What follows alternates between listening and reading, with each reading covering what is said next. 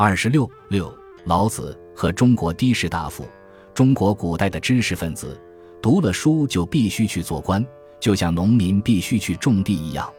但读书人多，官位少，大官的位就更少，于是蝇营狗苟、阿谀奉承、行贿受贿、阴谋诡计就出来了。为了抑制一下这种坏风气，古代国家也会表扬一些有德有才而不愿做官的人。秦汉以前有才能而不愿做官的，一般称为隐士。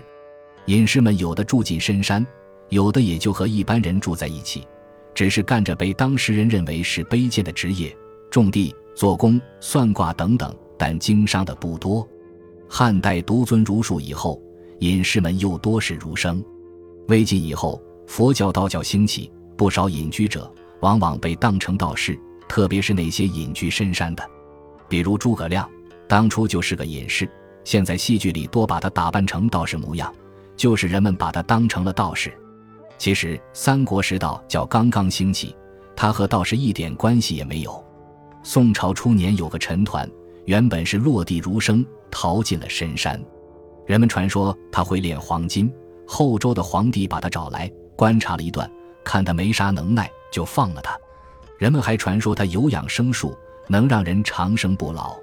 宋朝的皇帝又把他找来，他说：“我确实没什么养生术。再说，养生术对皇帝有什么用呢？皇上把国家治好，就是最好的养生术。在后人心目中，陈抟却是最出名的道士。宋代以后，那些不愿做官却又不逃进深山的，还是儒者；逃进深山的，往往被当成道士。”也有些假隐士，把隐居作为出名做官的捷径，比如和陈抟同时，名声也很大的仲放，后来成了恶霸官僚，名声很坏。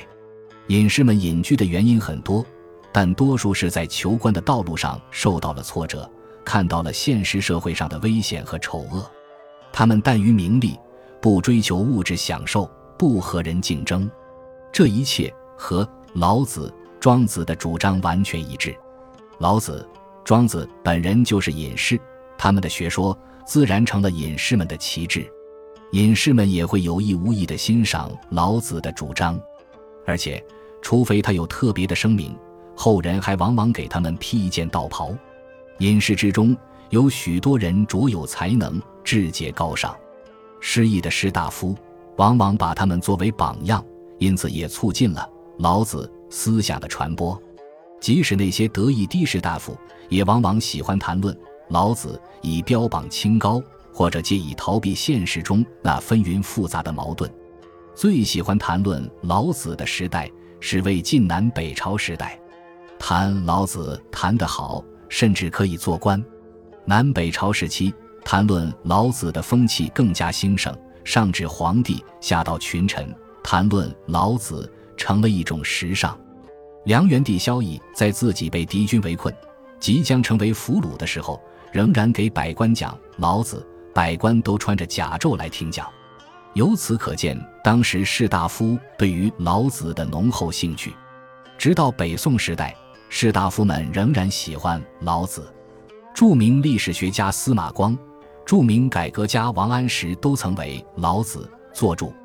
许多士大夫还为自己起了道号，比如六一居士、东坡居士、山谷等等，就都是道号。著名文学家欧阳修晚年还经常穿起道袍，俨然一个道士模样。其实，上面这些人都被认为是纯正的儒者。北宋以后，理学兴起，儒道两家的界限逐渐严格起来。这时候，谁谈论老子，就被认为是迷恋异端邪说。马上就会被人瞧不起。